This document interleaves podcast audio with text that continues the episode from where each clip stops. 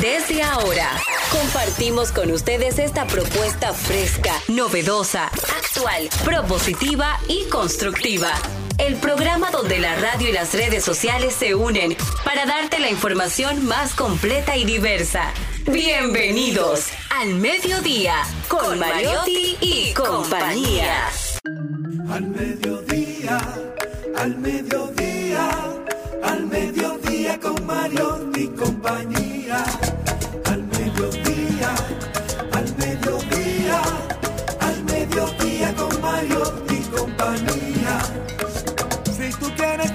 de foros alternativos y de twitteros rankeados, este programa es tu amigo. Tu revista meridiana para el talento una vía, para radio y redes variadas y con la canción del día. Al mediodía, al mediodía, al mediodía con Mario y compañía. Al mediodía, al mediodía, al mediodía con Mario y compañía. Si tú quieres disfrutar de página para izquierda, en la calle y el hogar, por eso no te lo pierdas. Para que hablemos un poco de salud y nutrición. Vamos allí camino propio de moda y decoración. Al mediodía, al mediodía, al mediodía con Mario y compañía. Al mediodía, al mediodía, al mediodía con Mario y compañía para que hablemos aquí de la educación vial. Siete preguntas y un chin, los pioneros y algo más. Para que hablemos de derecho, de inmobiliaria y también de entretenimiento, deportes y la torre de Babel. Al mediodía, al mediodía. Hola, mediodía, saludos, mediodía. Bienvenidos al mediodía con Mariotti y compañía, al mediodía radio, donde ponemos alas a las palabras para llegar hasta ustedes con información sin sufrición, diversidad, divertida, el programa más amigable del mediodía, un horario de transición de la mañana hacia la tarde, donde ponemos a su disposición las mejores informaciones que lo ayudarán a enfrentar el resto de este caluroso 15 de septiembre. Con nosotros, Jenny Aquino. Muy buenas tardes, señores. Gracias por estar en sintonía aquí al mediodía con Mariotti y compañía. Bueno, hoy yo no lo sentí tan caluroso, ¿eh? Yo no. Dichosa. Eso dichosa. es. Bueno, también la cabina está muy buena. También. Yo tengo el abrigo puesto. Lo que pasa es que yo ando en un motor. Ah, mi amor, Entonces, qué chulo. Yo llegué en taxi. el calor se impone. Ay, yo que quería irme en cola de motora. Pero bueno, tú tienes que darme una bola. Hoy se celebra internacionalmente el Día de la Democracia. Esto comenzó, sí, y eh, Día Internacional que fue proclamado el 8 de noviembre del 2007 por la Asamblea de las Naciones Unidas, que estableció que cada 15 de septiembre se celebraría el Día Internacional de la Democracia, siendo festejado a partir del año 2008. Cada año el Día Internacional de la Democracia trabaja en torno a un lema y en el 2022 es proteger la libertad de prensa para la democracia, la importancia que tiene la prensa en la democracia. Así que nosotros que tenemos una democracia no perfecta, pero afortunadamente eh, bien, dentro de todo, los sí, nosotros tenemos, sí, sí, sí, dentro de todo podemos tener altas y bajas, pero tenemos un país democrático, qué bueno celebrarlo. Y también, importante, hoy en los países europeos se unen a una sola voz, y yo también quise celebrarlo aquí, porque los hombres siempre nos quejamos de que hay más viudas que viudos. ¿Por qué? Porque la mujer es mucho más disciplinada en su salud. Hoy se celebra el Día Europeo de la Salud Prostática. Para Buen los dato, hombres, sí. para los hombres que no le gusta ir a chequearse su próstata. Si usted está cerca de los 40 años, comience Un a chequeo chequearse. al año no hace daño. No, no, anualmente usted tiene que estar ahí. Sin miedo. Sin miedo. Muy bien, buenos datos. Dicen que la democracia es el sistema más imperfecto, pero sin embargo es el único que no inspira miedo hacia los que gobiernan. Entonces eso hace que valga la pena. ¿Por qué? Porque cada cuatro, cada cinco, cada seis años, dependiendo el país en el que usted viva, usted tiene el poder en sus manos. El soberano es el pueblo y es el que al final toma la decisión y el que se impone, ¿eh? Que conste en actas. Ay, Celine sí. Méndez. Bueno. Con Muy nosotros. Buenas tardes, muy feliz y agradecida por compartir con ustedes un día más, Para mí hoy es un día muy especial, un día hermoso, un día maravilloso, porque hace 12 años a esta hora ya estaba despertando de haber traído al, mi- al mundo a mi querida hija Maya. Un aplauso para Maya. Así que a Maya, que va a escuchar este programa más tarde cuando salga del cole, le deseo muchas bendiciones para ella y que siga siendo una niña tan dulce y tan cariñosa con ese corazón bondadoso. Te amo, mi muchachita linda. Y ya sabes que los cumpleaños, ya a partir de los 12, casi los padres nos formamos parte de ellos. Somos ¿Qué se, qué- ¿Cómo celebra una niña de 12 años en el año 2022 su cumpleaños? Eh, fue primero como que varios, Maya, ¿qué vamos a hacer? ¿Qué vamos a hacer? Al final eh, decidimos hoy vamos a tener algo, una, una cena familiar, pero ella convocó un pijama party en su casa con sus amiguitas, eh, llaman, llaman a los padres, pero yo tengo que servir de puente para que los padres sepan que es en realidad una actividad que está avalada por sus padres y que son de niñas. Eh, ella quería irse de fin de semana también a, a un hotel. Profina. Normalmente, si Maya siempre ha elegido unos, unas cosas como diferentes de celebrar cumpleaños. Bueno, y, y si se puede, si está en la medida de lo posible, hay que celebrar, aprovechar, Sí. porque yo me imagino que sus 10 y sus 11 años no pudieron ser celebrados como ella hubiese querido por temas de pandemia. No, si tú supieras que el año pasado lo hizo en Rollers, eh, una fiesta muy chévere, todos en patines, pero pocos niños, obvio, porque y con mascarilla estábamos todos. Y mm, ella quiere irse de fin de semana, si se puede, a, a una playita, ella le gustan las playitas. La modernidad. Uno pedía ir a Arcada, ahora se quieren ir para la playa. Eh, ponme un feliz cumpleaños para la bella Maya. Celebro tu cumpleaños tan pronto brilla el sol y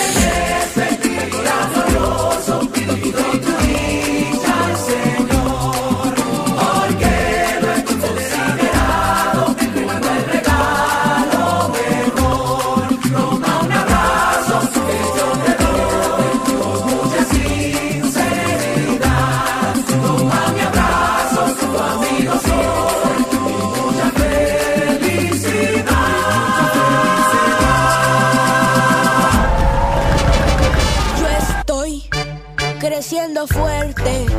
Y yo, creciendo bella, con Chocorrica, con chocorrica, con Chocorrica. Qué cosa buena. Yo estoy como un torito. Y yo, como una estrella,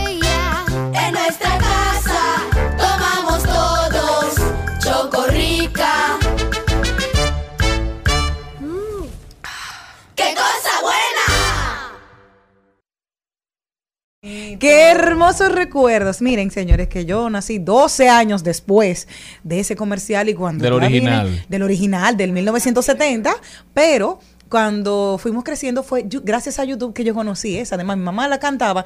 Yo creo que la, la discoteca que yo tengo en la cabeza es gracias a la, a, a la madre que tengo, que es sumamente musical. Y siempre me acordaba de ese anuncio. Yo estoy creciendo fuerte. Mi mamá la cantaba siempre y lo tengo en el disco duro cantado por mi mamá. Y qué chulo era cuando se preguntaron cómo se vería ese original de 1970, 50 años después, con eh, de, a color. Entonces se decidió que una generación que no la conoció, que no lo vio, buscar unos niños y recrearlos en un pueblo hermosísimo que roba un pedazo de mi corazón y que siempre lo tiene, Samaná. Y también estuvo nuestro querido Jardín Botánico. Pero algo ¿dónde, muy bueno. ¿dónde radica la polémica con este relanzamiento de esta campaña publicitaria, de este ¿Sabes- anuncio? Sabes que siempre habrán a favor y en contra, de que no hay personas, de que los protagonistas no son blancos, no son negritos, de que hay ahora mucha Mucho más racismo, diversidad, de que hay, eh, pero eso, señores, eh, dentro si lo ven, están todos los niños, están todos representados. Lo que pasa es que, claro, hay que saber, Bueno, em, La comunidad oriental diría que no está representada porque se, va de todo.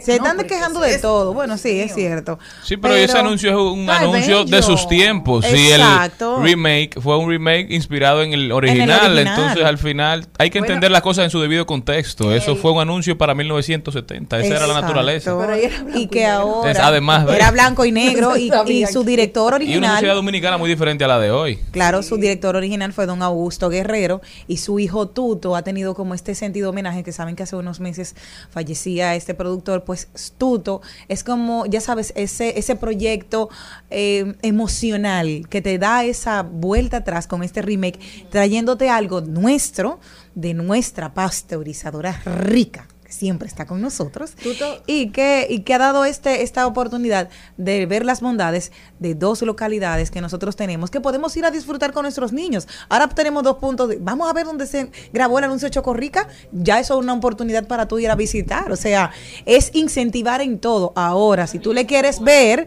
la parte negativa, siempre la vas a encontrar. O sea que yo felicito a nuestra querida pasteurizadora rica. Está muy bella. Tuto lamentablemente ha tenido ya dos eh, problemas, vamos a decir, con, con esta comunidad online, cuando fue el lanzamiento de Marca País, Tuto fue el productor, y ahora con esta campaña que me encanta, a mí me pareció genial.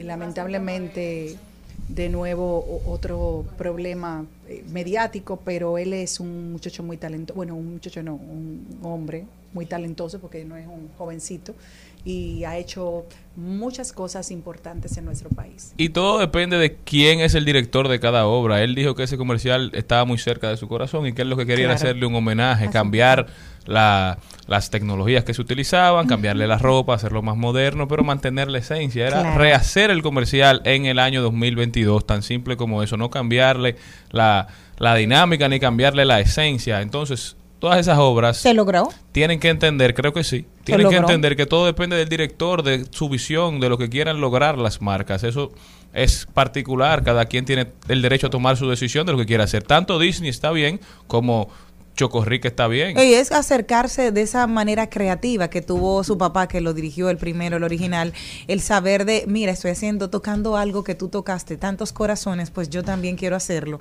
honrándote a ti, trayendo a un producto que fue emblemático y una y esa canción, ese jingles que, que todos hemos tenido en algún momento, o sea que Y es hermosísimo. No deja de sorprenderme la capacidad que tiene el ser humano, porque yo no puedo decir el dominicano, porque es un fenómeno global, de buscarle la quinta pata al gato de todo lo que ve, habiendo cosas tan importantes. ¿Tú sabes cuál debería ser el principal tema tendencia en este país? Ajá. Lo que están haciendo las sedes con la factura eléctrica, Ah, que todavía, sí. A pesar de todo lo que se ha dicho, de todo lo que se ha hecho, todavía siguen cobrándonos más energía de las que nos están dando y a un precio mucho más alto del permitido por la tarifa que emite la Superintendencia de Electricidad. Esa debería ser la principal tendencia en todos los periódicos y en todos los medios digitales hoy en día. Pero en esa nota vamos a empezar, que esto es Recuerda lo que dijo mi mamá. diversidad divertida. El mejor papel es el de crítico, porque usted no se va a fajar a hacer más nada. y Pero con hay eso... personas- hay personas que critican, critican y la ponen en el pueden, cógelo tú y después ¿qué hacen? Por eso es, Nada. impo- es importante que se busque una obra que se llama El hombre en la arena.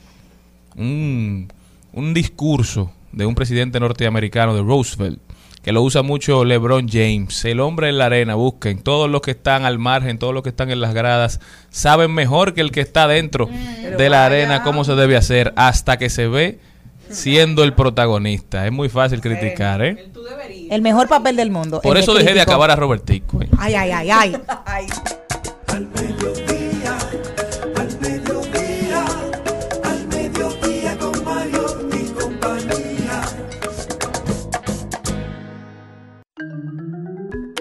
El contenido de hoy empieza con nuestro queridísimo Darían Vargas, luego nos vamos con Ahí lo dijo, Carlo Mariotti viene con los deportes y nos vamos a rodar por el mundo con visa, sin visa, con pasaporte y sin pasaporte. Elizabeth Martínez viene a hablar de inmobiliaria, proyectos, permisos versus juntas de vecinos a raíz quizás de unas declaraciones que dio don Mario Sosa en Twitter de que en el Ayuntamiento del Distrito Nacional se estaban dando unos permisos de construcción olvidándose del Consejo de Regidores. Veamos qué tan importante y qué tanto se da este caso aquí en República Dominicana.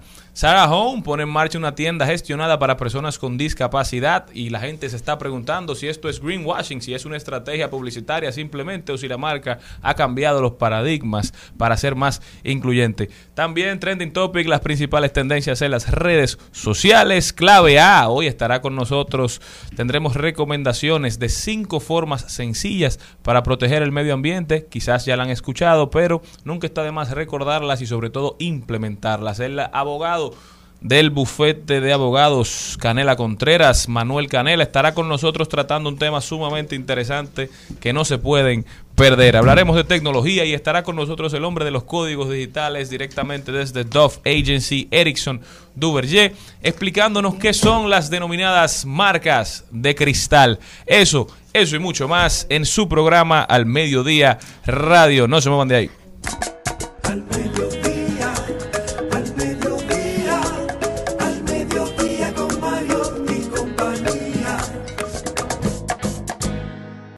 En Al Mediodía, con Mariotti, con Mariotti y compañía. Te presentamos Brecheo Digital. Brecheo Digital. Me da molto piacere darle la bienvenida a mi queridísimo amigo y hermano, el Yuval Noah Harari dominicano, un hombre que a veces está triste, a veces está feliz, pero siempre con una buena, con una buena cara, una buena sonrisa, un buen abrazo. Él es Darían Vargas. Muchas gracias, mi amor, por ese piropo tan bonito que me hiciste. Yo me siento hoy muy feliz, muy contento, eh, trabajando como un servidor público que soy, haciendo que mi país sea cada día más fuerte. Como debe En ser. Eso es que siempre quedando. Pero lo que quiero decirle a la persona es que si ustedes son de las personas que piensan que van a hacer un negocio con Amazon, que van a comprar cosas para Navidad, que van a comprar muchísimos artículos para venderlo más para adelante, cómprenlo ahora porque hay problemas para el invierno. Amazon prevé un invierno logístico complicado.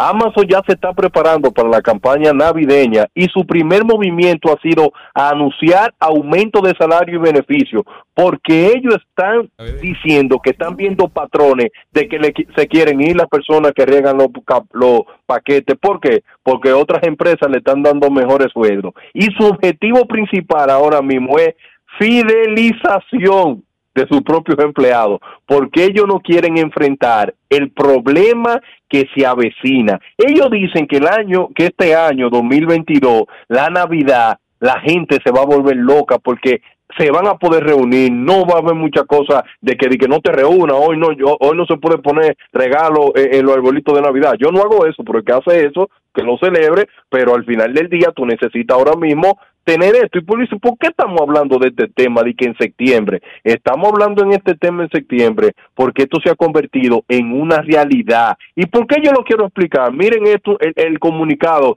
que hace la empresa. El gigante del comercio electrónico destinará 450 millones de dólares para este fin de año para que sus empleados no le renuncien, sobre todo los que riegan los paquetes, porque ellos dicen que está, pueden sufrir una amenaza recurrente cada año en otoño, porque todo el sistema logístico global se tensiona debido en el aumento de las compras y que le temen al, al Black Friday, que es la última semana de noviembre. Entonces comienzan a operar toda máquina y no bajan el pistón hasta finales de diciembre. Y eso le causa mucho miedo, porque ellos están diciendo que Amazon, por ejemplo, de España, ya está comenzando a, reunir, a renunciar mucho personal y eso también está provocando en Francia, Reino Unido. Y esto es lo que ellos dicen, bueno, nosotros no queremos que esto pase y vamos a hacer lo que sea para que estas personas no nos vayan. ¿Y qué es lo que tiene Jeff Bezos? Sí. Darian, te quiero preguntar una cosa. Entonces, la gente está renunciando porque tiene que trabajar.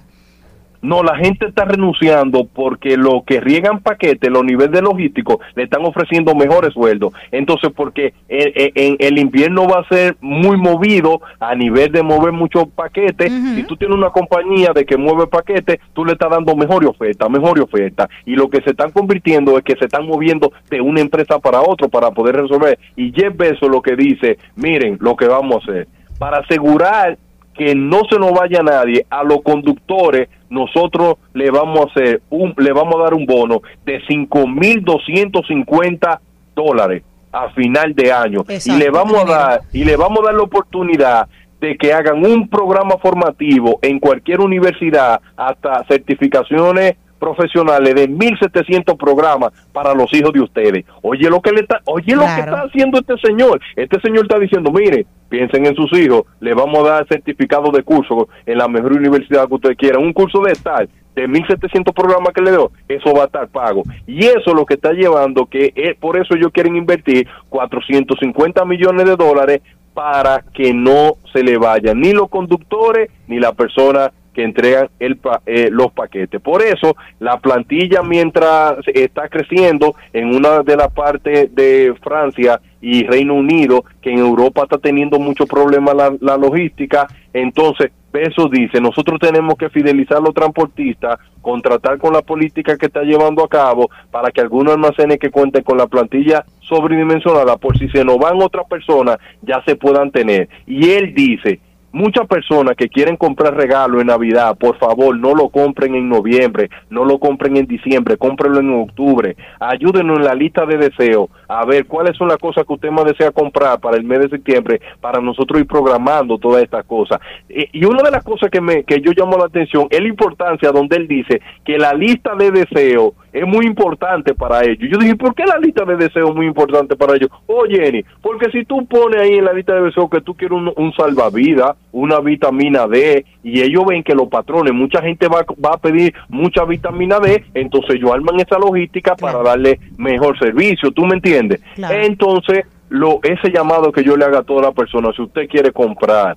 algo y tenerlo para Navidad, comiéncelo a pedir desde octubre, comience a pedir sus cosas, porque todo indica que el mercado logístico va a temblar. Ya saben, todos a prepararnos de antemano. Además, si usted se planifica, usted sabe que Navidad viene por ahí. Claro, Estamos en todos los años llega. Donde hay que ser una gestión muy seria, muy efectiva de los recursos. De Entonces, hecho- empezar a pedir desde ahora, ya tú sabes. Y, y no y, y- tampoco otra gente que no compre disparate, señor Mario Tipaz, que no compre tanta ratrería en internet, que ¿Cómo cuáles? cosas necesarias. ¿Cómo cuáles? Por ejemplo, yo vi un- yo vi una muchacha de que, que se compró una vela eh, digital que esa vela detecta cuando ella dice que está triste y prende. Cuando yo vi esa vela, le quería esa dar un extraño, porque ¿quién fue que dijo que esta vela le va a dar a usted felicidad? ¿Quién le dijo a usted que una vela da felicidad? No, hombre, no, busco otra cosa. Bueno, depende si está cosa. acompañada de otras cosas. Ah, felicidad. Mira, Sí, acuérdate lo que dice la canción. Por esa cosita, yo te prendo par de velitas. Bueno, usted necesita otra cosa, Jenny, para que le prendan la velita. Darian, Darian Vargas con nosotros. Darian, última recomendación. Lo último que le quiero recomendar a las personas es que, miren, eh, yo sé que hacen mucho eh, eh, lo que usan. Yo sé que es Celinés Méndez, que arma un árbol de Navidad, que el tamaño del árbol, no- ejemplo, eh, ocupa la habitación completa donde yo duermo. Entonces, Celine tiene que comprar muchos regalos, ¿verdad que sí? No. Yo lo que creo que ya los regalos de sorpresa tienen que acabarse. Ella tiene que sentar a Maya. Maya, ¿qué Eh, tú eh, quieres? Ah, mira, silencio. yo quiero un, un camión. Sí, entonces le llevo un camión. Pero hay papás que compran cosas que el, el hijo no lo quiere y el hijo lo que hace es que lo acumula y lo deja. Mi recomendación para todas las madres y padres de este año es que hablen con sus hijos antes de regalarle eso de sorpresa, que no, yo muchacho tan viejo. No, yo, nunca, tan viejo. yo nunca he hecho regalo de sorpresa. Eh, mis hijos hacen su lista de Santa y se la enviamos a Santa por un email y Santa de ahí elige lo que puede traer, porque tampoco Ah, es pues la lista entera que Santa trae. Parece que las mías hay llegaban. Parece que las mías llegaban a basura. Ay, que No, porque las listas- sabes cómo-. ¿Tú sabes cómo son las listas? escribió carta. ¿Tú Yo sabes era cinta negra escribiendo Tú cartas. sabes cómo, yo también escribí carta y ponía todas mis cositas, pero ¿sabes cómo son las cartas de, de todos mis hijos, inclusive casi de Ariel? Era, son digitales. Y entonces las de ahora te ponen el link para que Santa pueda saber exactamente cuál es el Oh, regalo, porque hay unos nombres que Santa no conoce. Gracias. ¿Eh? Yo creo que, que Santa hizo transformación digital. Pero hace mucho. No necesita realmente que tú le, hagas cosas- le dejes cosas debajo de la cama. Y Sí, eso sí. Es, es digital ahora, ¿no? Mira qué bien. Sí, yo sí, yo le voy a mandar una menta a ese malvado. A ver si El, se acuerda el correo de Santa, el que nosotros usamos en mi casa, es santaclaus.gmail.com. santaclaus.gmail.com Sí. Bueno, ya ustedes saben. Si usted quiere que De su verdad, de un verdad. regalo, escríbale ahí. Muchísimas gracias a Darían Vargas. Santa Claus novio. No, ay, No, eso no- no se pide por ahí. no hace milagro. Santa Claus, no- Santa Claus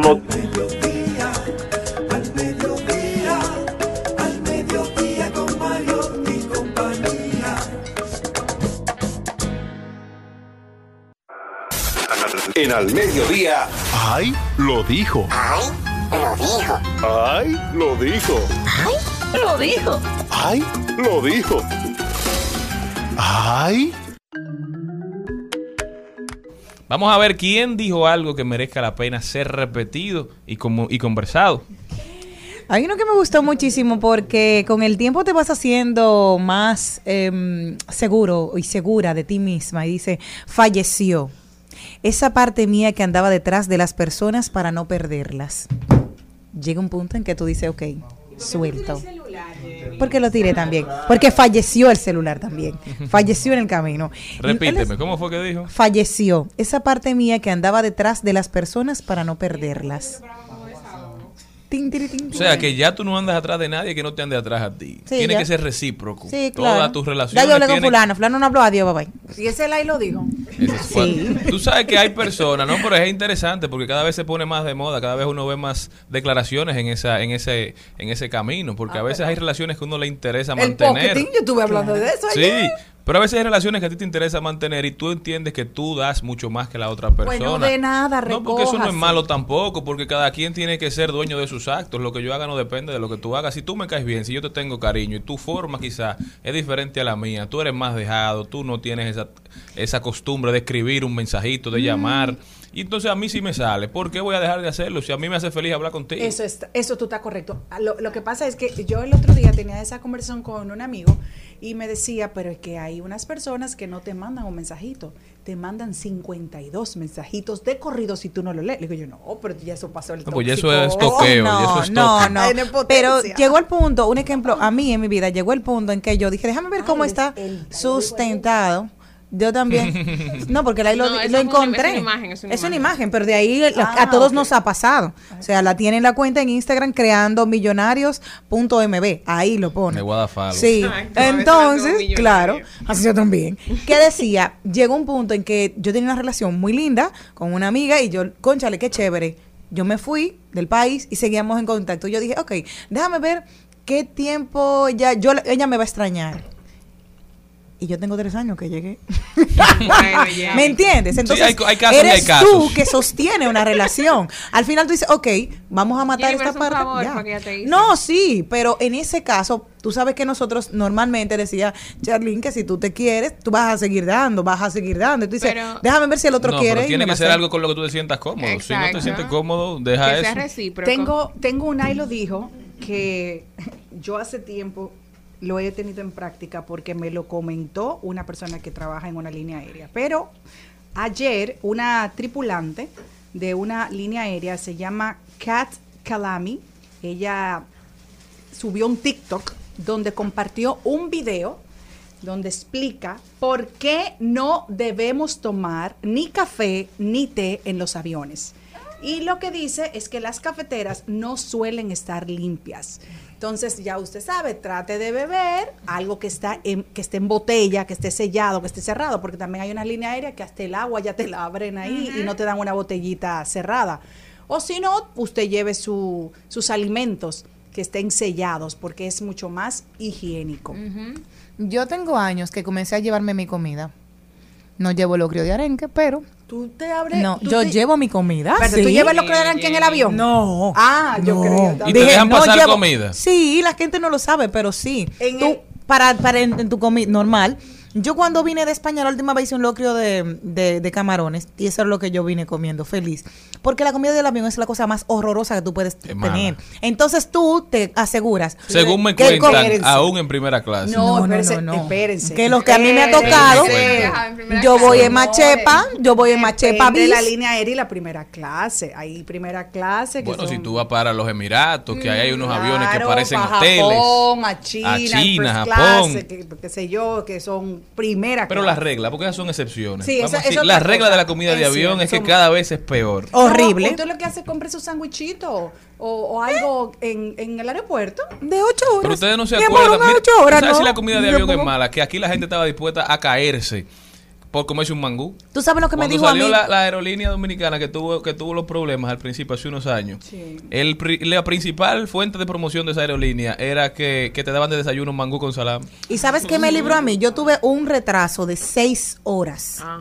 en un día y yo llevaba mi comida y todo el mundo en el avión pasando la mil y una y ya yo había comido, mi amor. Yo había comido mis ñames, ¿sabes? Llevé ñame con pollo. Ay, feliz. Para el aeropuerto, en el en el avión. En el avión. Y tú sabes Nunca cuando yo vine. opción. Porque si tú me sacas un ñame ñame con en un aeropuerto, yo fácil te deporto. O algo así, pero tantas opciones. Unos ñame. embutidos. ñame. No, yo no como cerdo. Galletito, cosas así. No, pero no Señores, estamos hablando de Algo cerdo. que quiero comentar, que me sentí muy identificada con este comentario que hizo una persona por Twitter, Ay, mira quién está ahí. que dice...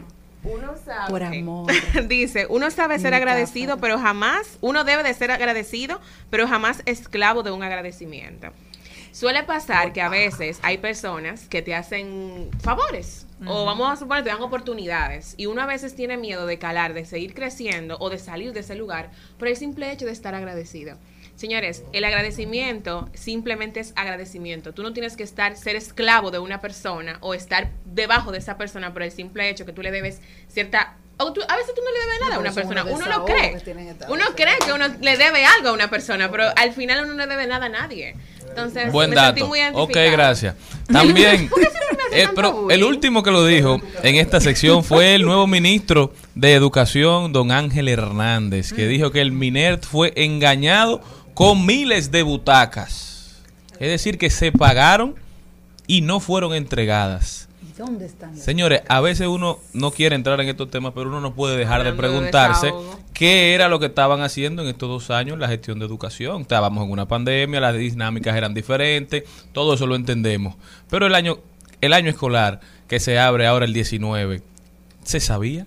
O sea, estaba programado. Es como la de la Navidad. Entonces, ¿cómo de repente a, a- a dos, a dos semanas, a un mes de empezar la clase nos damos cuenta que no hay suficientes aulas, no hay suficientes butacas, no hay suficientes profesores, no hay suficientes útiles escolares, no hay suficientes uniformes? Nunca se ve de tantas cosas. Tanto suficiente. ¿Y qué, ¿Y qué será lo que vamos a hacer?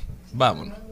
Al mediodía, con Mariotti, con Mariotti y compañía. Rumba 98.5. Una emisora. RCC Media. Seguimos, segui- seguimos con Al Mediodía, con Mariotti y compañía. El Al Mediodía dice presente. Dice presente el músculo y la mente. El músculo y la mente. Estamos en deportes. Y damos inicio a este recuento deportivo al mediodía, arrancando con la noticia tendencia del día de hoy, ya que en la mañana de hoy Roger Federer anunció su retiro de las competencias oficiales de la Asociación de Tenis Profesional, luego de tres años alejado de, los, de las competencias debido a lesiones y operaciones. La leyenda suiza Roger Federer anuncia su retiro del tenis a sus 41 años con más, más de 1.500 partidos disputados por más de 24 años de carrera profesional. Estará jugando su última competencia que será la Laver Cup, que es la competencia internacional en donde se enfrentan eh, eh, el equipo de Europa contra el equipo de las Américas, en donde estará haciendo equipo con Djokovic, con Rafael Nadal y muchos otros la próxima semana desde Londres, en donde se despedirá de su último evento oficial de la ATP. Se despide así del tenis profesional, no del tenis. El ranqueado número uno del mundo por 310 semanas consecutivas, incluyendo el récord de 237 semanas consecutivas, así como el de terminar el año como el número uno en cinco oca- ocasiones. Ha ganado 103 títulos singulares de la ATP, la mayor cantidad de todos los tiempos desde Jimmy Connors. El récord de carrera oficial de Roger Federer ha sido de 1.251 victorias y 275 derrotas. 20 Grand Slams en su, en su cintura, 6 Australia Opens, un French Open, 8 Wimbledon y 5 United eh, US Open. Son los, el total de campeonatos de Grand Slam para Roger Federer, 8 títulos en modalidad de dobles, 4 medallas olímpicas. Otra leyenda que cambia, cambió el juego, que dice adiós en esta temporada, en este año. Otro relevo generacional efectuado que se cumple. Mientras que en la UEFA Champions League en el día de ayer el Real Madrid venció 2 a 0 al Leipzig Club de Red Bull eh, Carlo Ancelotti, que llegó a 100 victorias como dirigente, colocándose ya a solo dos victorias de empatar la marca de triunfos de Sir Alex Ferguson, mientras que el PSG ganó 3 a 1 al Haifa, que se comenta ya que antes este buen arranque que ha tenido de temporada el PSG con Messi y Sergio Ramos, el PSG se encuentra estudiando actualmente uno, ofrecerles una extensión de contrato a ambos, luego de que la temporada pasada tuvieran una eh, horrorosa temporada y estaban pensando salir de ellos, actualmente se encuentran analizando si se quedan con ambos en el equipo, mientras que una remontada iniciada por Leo Messi en el día de ayer, que anotó y asistió para que Neymar y Mbappé completaran con gol para que el equipo ganara su segundo eh, juego del- de la UEFA Champions League, mientras que el Manchester City vence al Dortmund con dos goles a uno, en donde Haaland sí pudo con su ex equipo y le dio la victoria a su actual equipo, 13 goles en 9 partidos para el noruego, llegando a 26 goles en la Champions League con tan solo 21 partidos disputados, mientras que en el día de ayer se celebró el draft de novatos de la Lidón, de la pelota invernal dominicana, en donde los Toros del Este contaron con la primera selección. Los toros seleccionaron a Adael Amador, un jardinero de los Rockies de Colorado de 19 años, que batea ambas manos, o sea, un bateador ambidiestro, que juega actualmente en clase A sencilla y contó con un buen desempeño en esta temporada. Los Leones del Escogido que eligieron a Warming Bernabel, un antelista de los Rockies también de 20 años, jugó en clase A alta con 367 turnos, 14 honrones y 71 remolcadas, mientras que las Águilas Ibaeñas ah, seleccionaron en la tercera, el tercer pick a Emmanuel Rodríguez, jugador de los Mellizos de Minnesota, que participó con 176 turnos y 37 hits. Los Tigres del Licey en la cuarta selección seleccionaron a Kevin Alcántara, un jardinero de los Chicago Cubs de 20 años, jugó en clase A sencilla, remolcó 85 carreras con 15 honrones en 428 turnos. En el quinto pick tenemos a las Estrellas Orientales con Wilfred Veras, jugador de los White Sox de Chicago, que bateó con un average de 262 en 282 turnos en las ligas menores. Y el sexto pick se fue para los campeones defensores, los Gigantes de San Francisco, que eligieron a Davison de los Santos, un tercera base de 19 años de los Diamondbacks de Arizona, que jugó en AA, contó con 29 honrones y 137 impulsadas en 497 turnos, completando así el top 6 de los jugadores electos de la primera ronda. Y ya los equipos tienen su cartelera de novatos que entrarán a reforzar el futuro de las franquicias, mientras que en las grandes ligas la máquina Albert Pujol llegó en el día de ayer a 2.200 carreras remolcadas, colocándose a 14 de Babe Ruth en la segunda posición de todos los tiempos y se une al Bambino y a Hank Aaron como los únicos en la historia de las mayores en estar en este selecto club de 3 de 2.200 carreras remolcadas en la historia de las grandes ligas, mientras que Yadier Molina y Adam Wainwright, de, también de los San Luis Cardinals, se convirtieron el día de ayer en la primera dupla de lanzador y receptor con más aperturas en la historia del béisbol, con 325 aperturas eh, disputadas entre ambos en las grandes ligas, concluyendo así con el recuento deportivo de Al Mediodía Radio.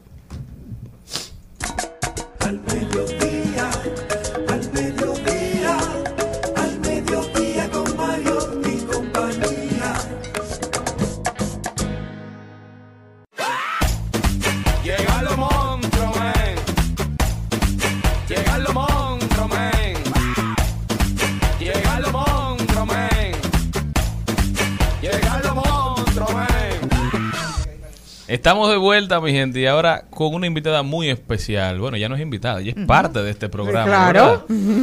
Parte esencial de este programa. Elizabeth Martínez, directamente desde Remax Dominicana. Hola, hola, ¿cómo estamos? Bien. Bueno, pues yo vengo hoy con un tema eh, interesante porque está de moda. Óyeme, la Junta de Vecinos, el poder de las juntas de vecinos para las cuestiones de los permisos. Estamos oyendo muchas cosas, mucha gente. Cada vez vemos una junta de vecinos más empoderada, Eso me más encanta. atenta, Me encanta. más exigente, Me como encanta. debe ser. Debe ser, y te puedo decir algo, es una protección que a veces se aprieta tanto que entonces hace daño. También tenemos que ver muchos espacios y muchos movimientos de las mismas juntas de vecinos, porque de tanto proteger a veces no permitimos crecer. Y hay sectores que por su naturaleza crecen. Y quiero traer eh, de, esa, de esa conversación, por ejemplo, lo que está pasando en Piantini, hay una junta de vecinos que está unida, y aunque eh, el proyecto. El proyecto no se concibe de manera inmediata. Los proyectos se van viendo desde antes de la venta del solar a ver qué sale ahí, qué cabe, cómo cabe, porque hay una inversión, antes de dar la inversión económica, es una planeación muy grande entre equipos económicos o grupos económicos, así mismo como personas independientes. Lo importante es que se vea que hay un grupo de personas que está velando para que no se deteriore la habitabilidad dentro de los sectores dentro de los segmentos y, mi- y mucho más que una de las cosas que se trabaja en el polígono, los tapones y estas situaciones que se presentan para las para que se detengan eh, eh, procesos, pero eh, lo importante es que las juntas de vecinos entiendan de alguna manera, como las conversaciones lo permiten, que tampoco es un jalar para un lado porque tiene que haber flexibilidad de las conversaciones. Y quiero traer, por ejemplo, el caso de Isabel Villas, que hay una situación particular. Un lito, un lito, porque eh, en la misma, pero la misma Junta de Vecinos ya se está empoderando del caso, lo está dejando ver. ¿Cuál es el lío? No me hay una persona que es el presidente de la Junta de Vecinos que ha tomado un control a- casi absoluto dentro del desarrollo de la Junta de Vecinos, eh, demandando a los mismos vecinos, eh, cada vez que hacen una pregunta, ha tenido un poder, eh, no se sabe, no lo puedo asegurar de nada, de, de que dicen que está apoyado para poder tener el control de todo lo que es Isabel Villa, un residencial de lo más hermoso, con eh, eh, campos de golf, con piscina, con club privado, o sea, es hermosísimo y eh, tiene muy buenas residencias internas. Claro. Y entonces eh, es imposible que la Junta de Vecinos, los vecinos que han comprado un inmueble ahí adentro, no puedan hacer lo que entiendan que deban de hacer porque eso es su inmueble y no lo pueden hacer de manera tan fácil y eso ha detenido por igual ventas de gente que están interesados en vivir ahí porque hay una persona que no lo permite. Entonces, la Junta de Vecinos lo que ha hecho en este momento es tomar el control de esa situación para ver cómo pueden solucionarlo, limpiar esa, esa situación negativa que existe con esta persona, no para que le puede tomar tiempo porque ya hay abogados en el medio y entre un caso que se ventila, te vuelve para atrás, pero en Junta de Vecinos es lo que quiero traer, hay un poder de gente hablando y conversando para el desarrollo. Hay un caso, por ejemplo, en Naco había, hay un terreno en la calle Tetelo Vargas donde el propietario quería, eh, lo tenía hace mucho tiempo vacío, se quería alquilar para una pastelería. Y unos vecinos en el entorno, por el olor de la pastelería, que tal vez no es pastelería también, después se llegan de carro, comienza a venderse café y se pierde tal vez la tranquilidad, los vecinos se unieron y no permitieron, los vecinos colindantes, no permitieron eh, que se, se pusiera. Un Ahora, negocio. pero te puedo decir algo, ¿qué pasa con ese propietario? Porque el inmueble, eh, con- por ejemplo, no sirve para proyecto, es para un negocio, básicamente por el tamaño. Claro. Entonces, ¿qué va a pasar con ese propietario que quiere mover su Y que producto y, en no principio puede? tiene todo su derecho. Entonces, Porque las es el dueño de su, de su propiedad. Entonces, ¿qué pasa? Pueden provocar que gente que lo han hecho, que compran y dicen esto va a ser residencial y de buena primera tengo una, una discoteca. Van sacando sus permisos por abajo, de buena primera, y cuando lo tienen todo aprobado, entonces te sacan una información y ya no se puede hacer más nada. Más que las quejas. Hemos tenido también casos, eh, eh, una vez un señor sacó un permiso de uso de suelo diciendo que se podía más. Y cuando ya se iba a comenzar la construcción, todos los vecinos vela y de todo pusieron en el entorno para impedir eh, la construcción. Eran un cul-de-sac, era un espacio cerrado, muy residencial. La conversación siempre viene. Hay que mirar al futuro. No podemos trabajar con una mirada limitada del, del hoy, porque hoy es residencial. Y te puedo poner un caso de un hoy residencial en el pasado, que era Los Prados. Y ahora tú pasas por Los Prados, y Los Prados, el 75% es comercial. Así es. Y, y el Evaristo Morales. Evaristo Mola- Morales, lo que pasa con Evaristo Morales también, que se construyó torre. Pero tú te encuentras en los prados oficinas de personas, muchas oficinas, de gente que no puede comprarte en polígono más cerca y te compran una casa para hacer sus oficinas. Era residencial y su naturaleza por la cercanía a polígono fue caminando hacia el desarrollo. Entonces la Junta de Vecinos en ciertos lugares tiene la limitante y dice, por aquí es residencial todavía. Sin embargo, calladito han ido metiendo gente y ponen oficinas donde no hay tránsito de, gen- de, de- de tráfico de personas que estén entrando y saliendo, pero ya se tiene que ir volviendo comercial y la exigencia de que es solamente eh, residencial, tienen que abrirla por una razón. Hay sectores que tú pasas y tú lo ves como fantasmales, como de- residenciales, como tristes, las casas vacías, Como feas, abandonadas. Y eso no es más que por la misma rigidez de no dar el paso hacia nuevos lugares. Gente que tiene que vender porque económicamente no puede sostener las viviendas, pero por la junta de vecinos, por algunos que lo han mantenido, que esto es residencial solamente, no han permitido que crezca. Y en todas las ciudades los movimientos van de centro hacia afuera y esos movimientos, el que no puede comprar en centro, lo natural es que lo vaya comprando en las más en las cercanías. Entonces, por eso nos a veces, por eso te digo, nos encontramos en ciertos sectores como casi casgos. Ahí sí, ahí sí la Junta de Vecinos funciona. Es dura y media. Ahí Han parado construcciones. pero han parado construcciones y la- el acuerdo fue en calles, en ciertas calles principales, sí permitieron en la acera sur o en la acera norte de alguna de esas calles la construcción de proyectos. Porque, bueno, una zona buenísima, residencial, pero también dentro del mismo Casicasgo tú vas caminando y te encuentras casas abandonadas. Así es. Casas feas. grandes. Casas grandes que en una época servían para embajadas o para embajadores y estas personas cambiaron su estilo de vida y Por deci- seguridad. por seguridad y decidieron entonces moverse a protegerse en torres. ¿Y qué ha pasado? Entonces esas casas que se te alquilaban 10 mil dólares en época gloriosa, 15 mil dólares, en este momento una persona te consigue un por cuestiones de seguridad mejores edificios con otras vistas, otras calidades. Sin embargo, esas casas se quedaron atrapadas en el tiempo. Y los propietarios, por el estilo de vida de la gente, no la ha podido vender. Toda, eso se va a ir abriendo despacio, porque son procesos que se van a ir dando. Y la Junta de Vecinos, el presidente y los que la componen deben estar pendientes a las normas de planeamiento urbano, Sí. tener una conversación directa con las autoridades, porque al final hay que, digamos, proteger nuestro estilo de vida, nuestro modo de vida dentro de nuestra demarcación o dentro de, de el lugar que habitemos, pero también no podemos estar de espaldas al crecimiento económico que es inherente a las ciudades grandes como es Santo Domingo, como es el Distrito Nacional. Y, y la mirada de todo esto está cómo nosotros a futuro podemos ver esto. Es una planificación. Hay casas que tú ves, ni siquiera los hijos quieren vivir en ese lugar. Entonces, si ya los hijos tuyos no quieren vivir en esa casa que fue la casa materna de, de años, ¿qué va a pasar con eso? Se va a quedar esa casa vacía porque no se puede vender privándole a ellos como propietarios de un dinero que está parado porque no se puede vender ni para comercio ni para tumbarlo y nadie la quiere tampoco para residencia. Entonces, ¿cómo podemos nosotros mirar en un tiempo corto a un futuro cercano el desarrollo? Las juntas de vecinos, yo soy miembro de la Junta de Vecinos de NACO, y dentro de la Junta de Vecinos de NACO nosotros estamos luchando por preservar ciertos lugares para que funcione. El parquecito de Naco recién demodelado está preciosísimo y por un acuerdo que tiene el ayuntamiento eh, del privado y de, de la institución privada y pública, se le ha entregado a la Junta de Vecinos de Naco y a las juntas de vecinos de cada sector donde hay un parque el cuido de los parques.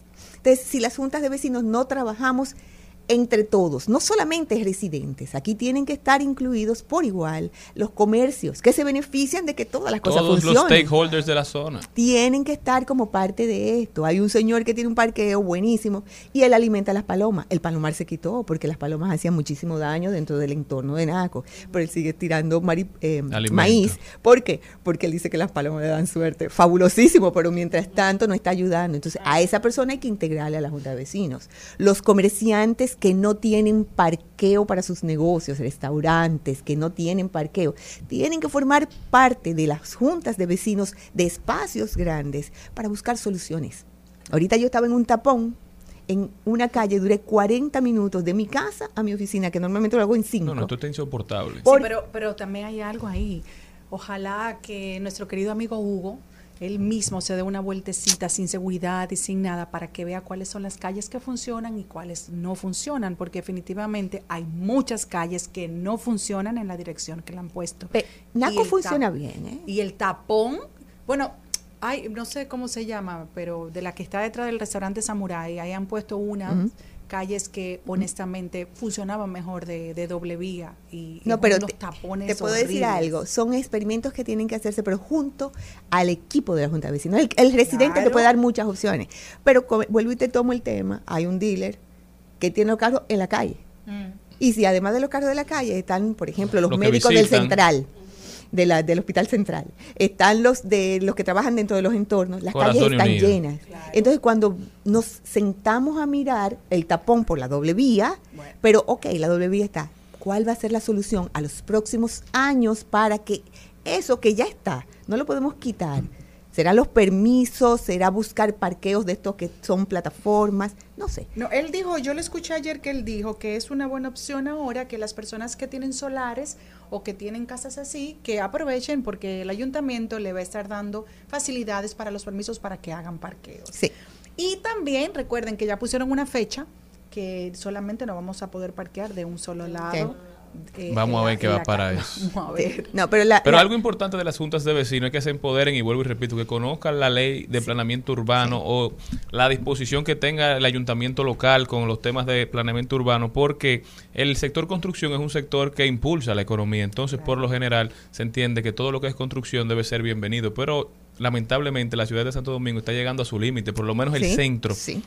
De la ciudad, del Distrito Nacional, está llegando a su límite porque tenemos una infraestructura sanitaria que es tiene sus limitaciones, Deficiente. acceso a agua potable que tiene sus limitaciones, vivimos ya en un estado de hacinamiento, cada vez hay menos hay menos espacio, hay menos hay más personas en el mismo espacio, entonces al final eso es insostenible, por eso hay más carros, por eso hay más gente, por eso hay menos espacios verdes, por eso hay menos espacios de esparcimiento que son necesarios para que una ciudad pueda tener una vida digna y saludable. Pero deben de estar todos, deben de estar los comercios, deben de estar las escuelas, debe estar la iglesia, deben estar residentes, no solamente una mirada. La mirada tiene que ser lo suficientemente abierta para que todos se beneficien. Mientras estemos jalando uno, porque es mi casa, y trabajándola con esa privacidad de que es mi casa, va a haber entonces a alguien más afectado. Siempre debe de haber una comunicación de ganar, ganar, ganar. Y las juntas de vecinos formando parte de manera organizada, invitando de manera atractiva a todos a que formen parte para el beneficio y que se mantenga el precio.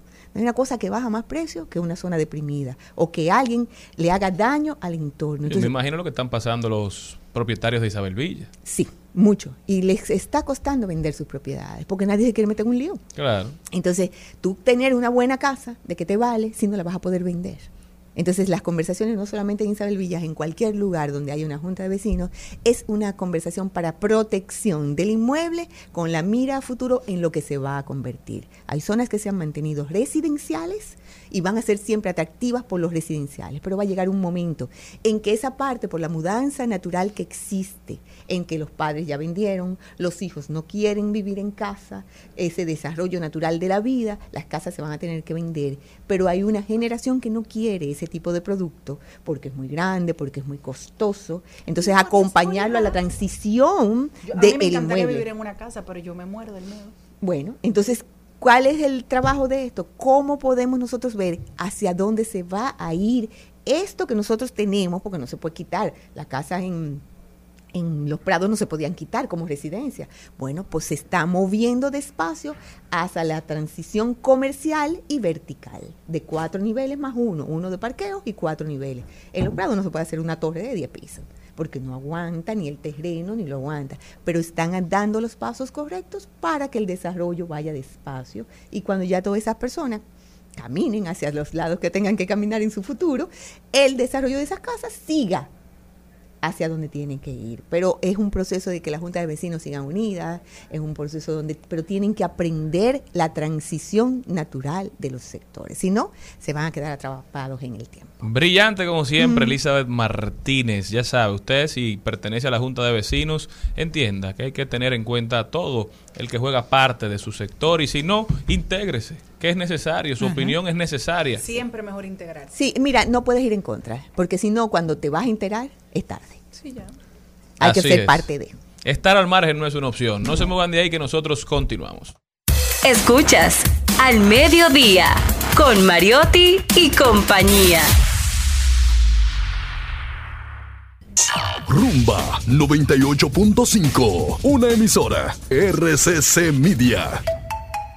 Seguimos, seguimos, seguimos con Al Mediodía, con Mariotti y compañía. Trending, Topics. Al Mediodía, con Mariotti y compañía. Presentamos Trending Topics. Estamos de vuelta, mi gente. Muchísimas gracias por continuar con nosotros en Al Mediodía Radio. Ahora vamos a ver cuáles son las principales tendencias en las redes sociales. Fiona y no la de Shrek, sino la tormenta tropical que ha dicho los meteorólogos una voz tan autoridad, eh, el- autorizada, como John Morales ha dicho, me ha sorprendido, ha, sorprendi- ha sorprendido a los meteorólogos, incluyéndome a mí, el superar obstáculos importantes en Puerto Rico y República Dominicana. Habrá que prepararse para condiciones adversas de esta tormenta tropical llegando este fin de semana. Señores, tenemos que tomar las prevenciones, la precaución. Si usted vive en una zona vulnerable, recuerde, no podemos tomarlo todo a la ligera y esta tormenta se ha fortalecido de manera sorprendente en pocas horas. O sea, yo que tuve varios años en meteorología, sabemos que darle seguimiento a una tormenta tropical no es fácil, pero sobre todo informar a la población, vaya y compre con tiempo, no vaya el sábado, vaya mañana, si usted quiere, si le falta algo para abastecerse, porque se esperan lluvias importantes este fin de semana.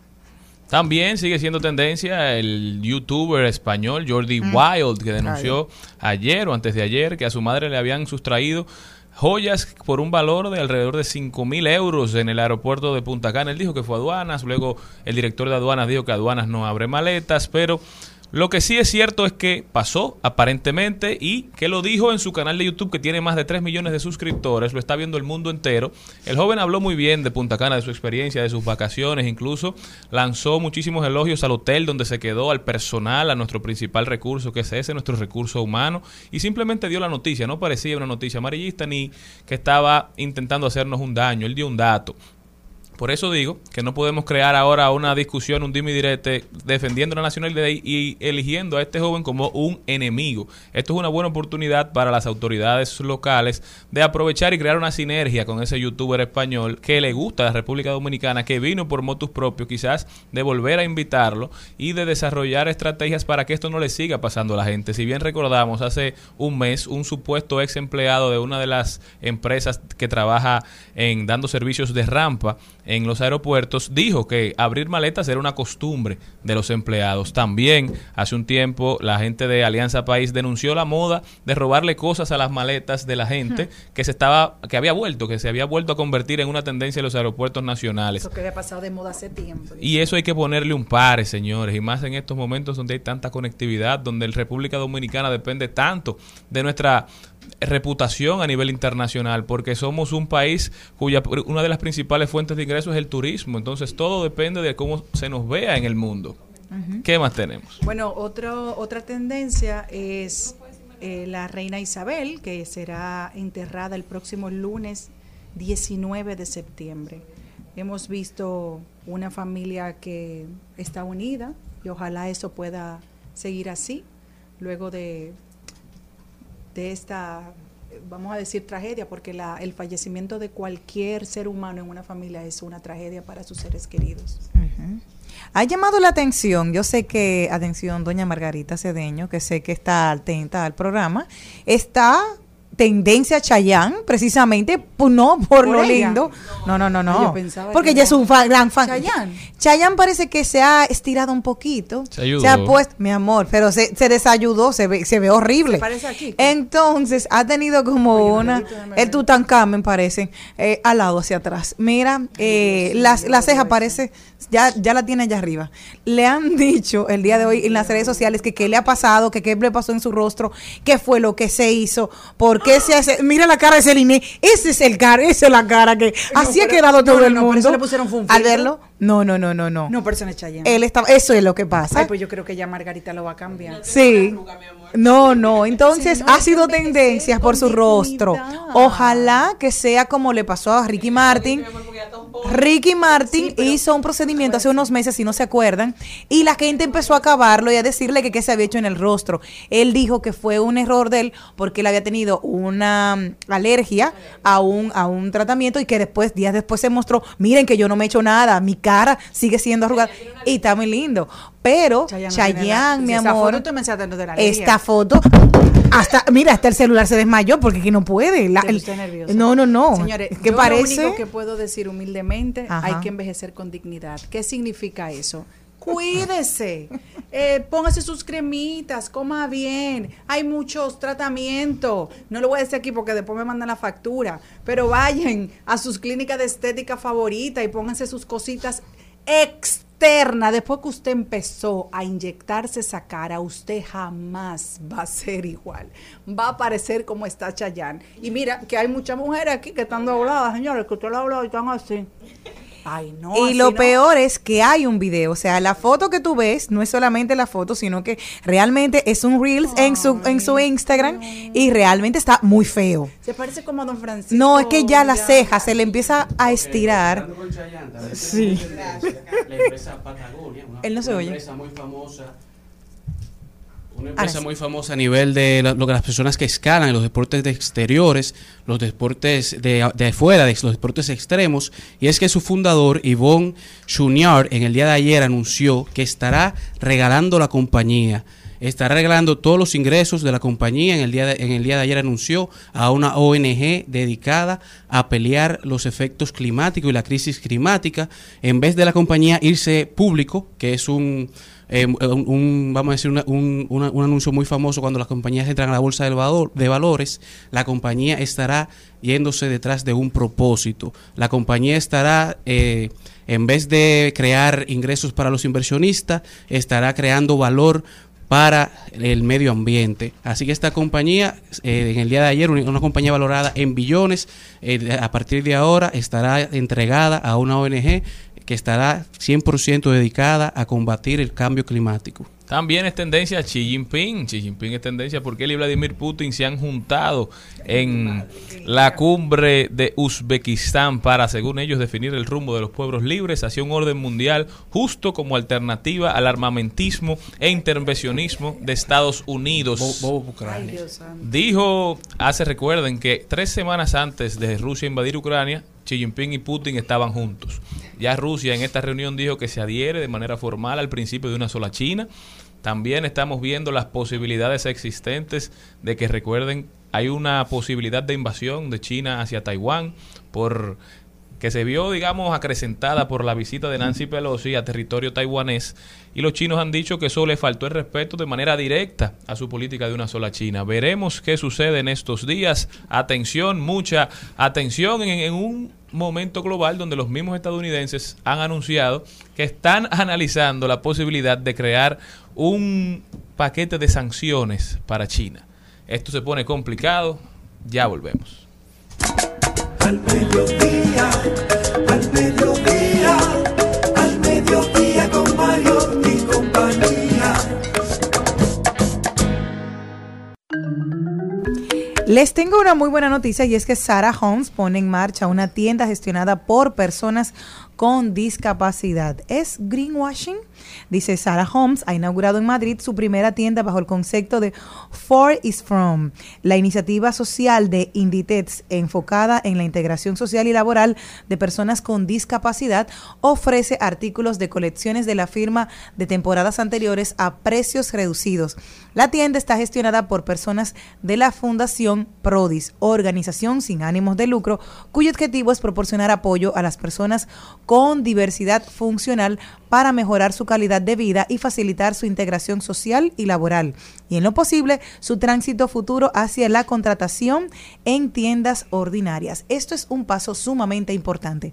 ¿Qué pasa? Con la experiencia que yo tuve allá en España, me encantó ver que había personas con problemas de discapacidad visual y tenían un empleo seguro todos los días. Las personas con síndrome de Down también tienen un espacio real, no de relleno, no, no, no, no, no, un espacio para que puedan trabajar. Incluso las personas que tienen parálisis cerebral, que hay muchísimos en España, hay eh, un curso, se les da clases y ellos van a sus centros de estudio todos los días y ellos hacen manualidades y estas se venden porque la gente al saber que vienen de estas organizaciones con una, con una persona con alguna discapacidad, pues las compran y esto ayuda muchísimo al desarrollo de que se sienten útil y tú sabes que no, no lo tienes arrumbado, no lo tienes olvidado, no lo tienes en una casa, sino que cada una persona que le dan el mismo derecho de sentirse productivo. Que qué buena de esta iniciativa de que Sarah Holmes comience a darle esta apertura a personas con discapacidad y ya no solamente a nivel de de, de, mercadotecnia, sino real, de poder establecer estas plazas reales. Y ojalá que nosotros podamos copiar esas iniciativas tan positivas. Y son, pla- oye, son, son trabajos reales que se están creando. Ya la gente quiere saber si esto es greenwashing, es decir, si están haciendo esto como una estrategia publicitaria para venderse como algo que no son, con el fin de aumentar los márgenes. Pero al final lo están haciendo, lo están logrando, están haciendo un cambio. Yo creo que por algún lado debemos empezar. Sara, el conglomerado, ha perdido, digamos, su posición hegemónica en el mundo del fast fashion debido a lo que viene haciendo Shein, que cambió el negocio. Si ellos eran fan fast fashion, Shein se convirtió en, en super fast en super fast fashion. No, es sobre decir, todo los precios, que los precios de Sara ya no es eso. porque Sara se especializó en hacer ropa de corta durabilidad, digamos, inspirada en esas Claro. colecciones de la gran, de la moda y la ponía en sus tiendas muy rápido y así mismo la cambiaba. Pero Shein entonces lo que hace es que no tiene tienda, es totalmente virtual. Entonces yo voy fabricando la ropa a medida que la gente me la va pidiendo. Oye, una cosa complicada. No, y que tú has visto las comparaciones que hay también en internet de pedí esta pieza y mira la de, de- de las dos marcas y te la comparan en precio y, y calidad y van muy, muy, muy cercanas. Está cerradito. Pero qué bueno que al menos están en positivos. Eh, Ojalá que Chain también copie esto. Sí, que se y ponga de buscan- moda hacerlo bien hecho. Exacto, darle oportunidad a todos. Al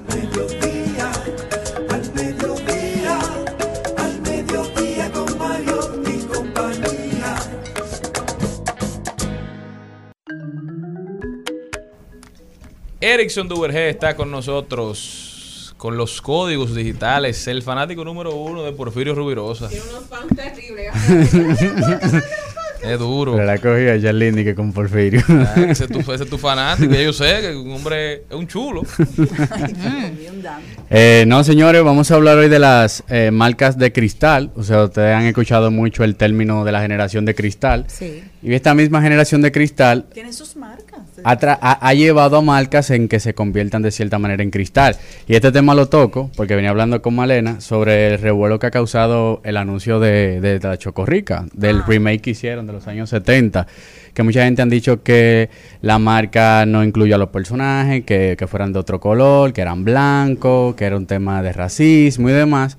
Y es, es algo interesante hablar de este tema porque de cierta manera, nosotros, o sea, la generación de cristal completa, está llevando a arrinconar a las marcas a que no quieran ni expresarse, no quieran ni moverse, la están tratando de llevar a un punto en el cual no hay movilidad, no se, no van a alzar ninguna bandera, porque la generación de cristal lo que está tratando de hacer es que no buscando la, la más mínima imperfección, el, el más La mínimo quinta pata desliz, siempre. Tú la no quinta el arte, pasta. la creatividad. Exacto. La capacidad de, cre- de crear. Y que las marcas se sienten presionadas, porque ante una marca eh, que, por ejemplo, con este caso de Chocorrica, que quede, que quede claro, ahí no se siente una intención, o sea, no se siente una intención de discriminar. Se siente una intención de ser fiel al, al anuncio Al original. anuncio lo que original, sencillamente, fíjate hasta como el mismo chofer se parece pe- y casi igual al, al, al que hicieron en los 70. Entonces, cuando una marca no tiene una intención de, yo entiendo que nosotros deberíamos de ser menos feroces, Más más, dócil. empáticos con, con el... Y te quiero poner un ejemplo de ahora mismo, poniendo ese mismo, no es lo mismo, hicieron una recreación, pero lo quisieron hacer al día de hoy con el de la neverita y suavemente. Las muchachas eran todas blanquitas, aparecían, sin embargo, en la neverita aparecen el- ya la diversidad, exacto, aparece ya la diversidad de mujeres ya con el pelo rizado, que es una tendencia. O sea, que eso antes no se veía como bien, porque tú sabes que en un momento se vio como que el pelo rizado era descuido. Sin embargo, fue integrado, pero en este caso que es una recreación, volvemos y lo decimos, recreación, ¿qué tú estás haciendo? Promoviendo Samaná, promoviendo el jardín botánico, Sí. donde yo puedo llevar a mi niño. Entonces, Fue Tú- tú estás tuta, rindiendo homenaje. Exacto. claro. Y algo, algo que, que- que pasa mucho con este, con este tipo de cosas es que si las marcas eh, de cierta manera no, no tienen su creencia firme y su personalidad firme, también la misma generación lo entiende porque tú no puedes bailar en todo, en todos los temas. O sea, si tu marca nunca ha sido una banderada de la comunidad, porque tú tienes que juzgarla que en junio, que es el mes de- del orgullo gay, no cambie quizás su avatar en su profile picture. Entonces, como tú una marca que es muy tosca, muy ruda, tú quieras... Swift de un, de una- de un día para otro. ¿Me entiendes? Si a ella no le sale. Y que no se siente orgánico, no se siente, no se siente natural. Entonces, yo entiendo Ah, que porque esa es otra. Si una marca que no parece que se alinea con ciertos valores, los toma, los, a- los asume, entonces tú le dices que está greenwashing, tú le dices que está aparentando ser algo que no es para aumentar los marcas. y que y se siente que no más. encaja, se que siente lo que no que encaja. pasamos en estos días con la parte de la inauguración de la Duarte con París, que había muchos influencers que lo que hizo fue adverso. Ellos querían hablar del, del, del proyecto, pero ¿qué pasó? Esa nunca ha pasado por la Duarte. ¿Qué es Eso lo que- pasa mucho. Entonces, eso tiene algo adverso con, las marcas. Que hubiese pasado lo mismo con Chocorrica. Si utiliza los personajes en vez de blanco, lo utiliza de, de otro color, mucho. ya automáticamente van a decir que porque en los 70 se hablaba de esta manera y ahora están hablando lo de esta. Entonces también eh, hay marcas que sí, está claro que, que han hecho, o- tienen una intención clara. Ustedes se acuerdan el caso de Dove, de aquella mujer que se, se iba quitando como un vestido y, y debajo era de, test de color negro y se iba quitando el vestido y, y se veía blanco. Ahí sí hay una intención clara. Y uno lo que tiene que tratar que claro, estamos en una, en una nueva dinámica, las marcas tienen que adaptarse a como hablarle a todas sus comunidades, pero las marcas también tienen que velar por no perder su esencia, porque cada vez que entonces uno lanza cualquier comercial, incluso salió una- un estudio en el cual encuestaban a las personas y el 55% de las marcas tienen miedo cuando van a lanzar un anuncio, o sea, pasa por tantos filtros a veces la publicidad que cuando viene a llegar el producto final ni siquiera era lo Sí, que ellos o sea, querían contar cuando al Cuando principio. trabajas una campaña ahora, a mí que, yo que, que me ha tocado ahora, o sea, cuando tú la trabajabas al principio, cuando yo empecé a trabajar mercadeo, tú te reunías quizás con cuatro personas, o sea, el departamento de marketing eran cuatro personas, trabajaban en el departamento de marketing y salía la campaña. Ya al final, cuando yo terminé de trabajar donde yo trabajaba, nos reuníamos el departamento de marketing, pasaba a la mesa de directores, pasaba al CEO, lo devolvían, lo mandábamos a la agencia, o sea, era un conjunto de personas que tú duraba fácilmente tres meses haciendo una campaña. Entonces después tiene que pasar por algunos filtros. Y fácilmente tú perdías el momento ya. O sea, ya, No, ya tú, y, deci- y ya, la ya tú esencia de la campaña no era lo Exacto. que tú no, ya tú tienes entonces, ya esta campaña no sirve, hay que hacer otra. Tú perdí el Pero una cosa, esta promoción que le han dado al anuncio ha sido negativa porque de repente tal vez no. No. Porque lo han puesto ahora a todo el mundo a ver qué, cuál es el anuncio, cuál es el anuncio. No, claro, eh, es un ruido que le favorece, por decir, a, a la marca, porque está haciendo contenido orgánico que se está hablando, Y más barato. un poco más barato, y que la gente va otra vez de una vez al, al- al comercial y toma su propio juicio. Es como que, ok, están hablando de esto, dicen que es racismo, cuando tú ves el video, tú dices, acá. esa me pasó a mí, yo pero yo eso no es. Aquí no hay Y a- y nada. mí, o sea, yo dije, pero bellísimo ¿dónde que está. Exacto. Entonces, Pero, oye, la hay gente- mucho view gratis ahí. Y la gente cada vez más se aboca a opinar en todo lo En que todo. se pone de tendencia. La hay va- cosas en las que no hay que opinar. Siga su camino, siga su día. Que si, si eso, si eso no lo afecta en nada, ¿por qué usted va a durar dos horas discutiendo sobre un tema? Yo estoy tan a favor de ese anuncio como estoy a favor de que la sirenita sea negra o como estoy a favor de que la sirenita sea blanca. Porque ahora hay gente peleando porque la, la película live action de Pinocho lo hicieron de pino y antes Pinocho era de caoba. Entonces ahora están peleando hasta por la madera de Pinocho. Entonces Está la gente tiene que complicado, está manejar, complicado. tiene que es una manejar de eso. O sea, la gente. Es, es- es que me escuchen mi voz. O sea, antes yo no tenía una voz, ahora yo tengo una voz. y yo no Líderes de sofá. Ya, o sea, eso es, o sea, literal. Pero tú sabes Líderes que de sofá. al final yo no creo tanto que sea la generación de cristal que está haciendo estas opiniones, porque yo no sabía ni siquiera que la película, bueno, vi a mi hija que estaba viendo la película de Pinocho y le dije que tú ves Pinocho, pero yo ni sabía que era que iba a salir un Pinocho nuevo. Y mi hija te encantaba, Claro. mi hija no me habló de que de es el Pinocho que ella conoce. Exacto, ella está feliz. Exacto. Entonces tal vez los que estamos haciendo esos comentarios somos los de la generación de uno, que, Ahí lo de dijo. que- de, que de la comparación de color, de, de madera y eso. Entonces, No, que lo que pasa mucho es que la generación de cristal le exige a la marca. Es como que marca, si tú no eres activista en este tema, yo entonces te cancelo, sea, cancelo cultura, te dejo de seguir, dejo de comprar tu producto. Pero como dice Tú Celine, interesarte en los temas que yo me intereso. es lo que le Exacto. dice. Pero si como tú- dice Celine, entonces la generación de piedra, que debe ser la antítesis a la de cristal, entonces se ofende cada vez que la generación de, de cristal pide un cambio. Entonces, esta es la sociedad de los ofendidos ahora. Así es. No, la generación de piedra lo que tiene que tratar de ayudar a las marcas a que no se segreguen tanto, porque va a llegar un punto entonces que el mensaje va a ser tan hiper personalizado para cada comunidad que ni se va a ¿Tú entender. sabes lo que pasa? Que ahora hay un libro de un autor español que se llama El hombre light. Ahora también hay muchas marcas light. Hay mucha gente, muchas marcas que quieren caerle bien a todo el mundo. Señor, usted tiene que entender que usted tiene que tener una identidad. Usted tiene que estar Tiene que claro quién usted es, qué valor usted Pero promueve. ni Jesucristo le cayó bien. ¿Entiende?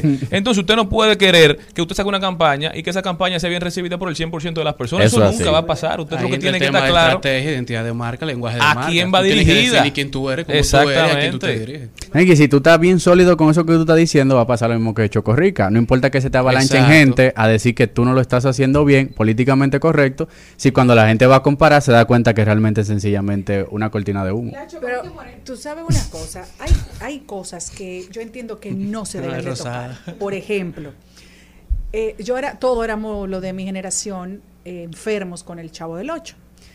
Yo encontré a mis hijas, que son las más pequeñas, con temas del Chavo del Ocho. Y Pues yo salió le- la versión en caricatura. eh, Pero yo le decía a ellas, ¿y de dónde tú conoces eso? Y me puse a ver las caricaturas con ellas. Pero es la misma de mi época. Claro. Entonces, tal vez si una cosa funcionó, no la cambie. Déjala que, porque segurito puede ser que vuelva y prenda con otra generación, como pasó con Por algo conectó de esa manera. Entonces, hay cosas que si estuvieran bien, no las modifique 100%. Y, que puede y ser que fíjate, y prenda. una de las series que más eh, famosa fue, yo la vi en el 2000 y pico, era la serie de los 70s. Que de ahí salieron todos, bueno, Ashton eh, Ashton, exacto, las dos, y Mila Mila Kunis, Kunis. estuvieron ahí todos. Eh, Fers, The eh, 70 Fers, que me acuerdo siempre por el apellido, por, por el acento. Son cosas que ellos estaban hablando de los 70 y nosotros lo vimos normal, en el 2000. Entonces, hay cosas que yo no viví como generación. Que bueno, ok, como decían, un día yo vi un comediante haciendo eh, toda la sátira de sobre homosexuales. Yo dije, y eso era gracioso en los 80, porque hemos cambiado. claro, era, era la Claro, burla. claro, hasta los chistes cambian. Claro, entonces eso sí, eso va cambiando. Pero cuando tú le ves la intención, como dice, no, no solamente está en el producto, sino en la mente que lo ve y los ojos que lo ven. O sea que sigan adelante. Recomendación para esas marcas de cristal, Erickson. No, hay que fortalecer mucho el tema de a- que en qué creo, cuáles son mis convicciones, cuáles son mis posturas, a qué soy abanderado, a qué no, cuáles son mis límites. Incluso las marcas que son muy grandes tienen sus políticas de, de lo que están diciendo a nivel de marketing y sus intenciones bien, bien puntuales para que poder tratar de hacerlo más ligero todo, toda esta transformación. Que al final la hiperpersonalización, como decía, y esta segregación, lo único que para mí, a mi entender, en el corto plazo, complica mucho a las marcas Y poder que comunicar. recuerden que no solamente a la generación de cristal que usted le va a hablar. Exacto. Así que tiene que tener cuidado con su equipo de marketing, porque hay unas empresas que han cambiado todo el equipo de marketing y nada más tienen niños de cristales. y los niños de Eso sí. cristales muchas veces ni siquiera son los que tienen el presupuesto en una casa. Son datos. Que hay que darle. Erickson Duverger estuvo con nosotros. Erickson, ¿dónde puede la gente continuar esta conversación contigo? Arroba Erickson En todas las redes sociales. Sumamente interesante. Muchísimas gracias. Siempre. Continuamos. Estás escuchando Al Mediodía con Mariotti y compañía. Rumba 98.5, una emisora RCC Media. Seguimos, seguimos, seguimos con Al Mediodía, con Mariotti y compañía. En Al Mediodía con Mariotti y compañía. Clave A. Clave A. Y ahora vamos con Clave A.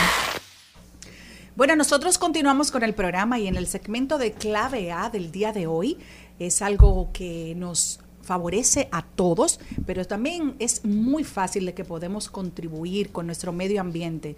Y muchas veces usted ha escuchado los consejos que le vamos a dar en el día de hoy, pero no es escuchar, es aplicarlo. ¿Y cómo usted puede aplicar eso? Empezando por su casa, empezando por su familia, por sus vecinos, por sus niños.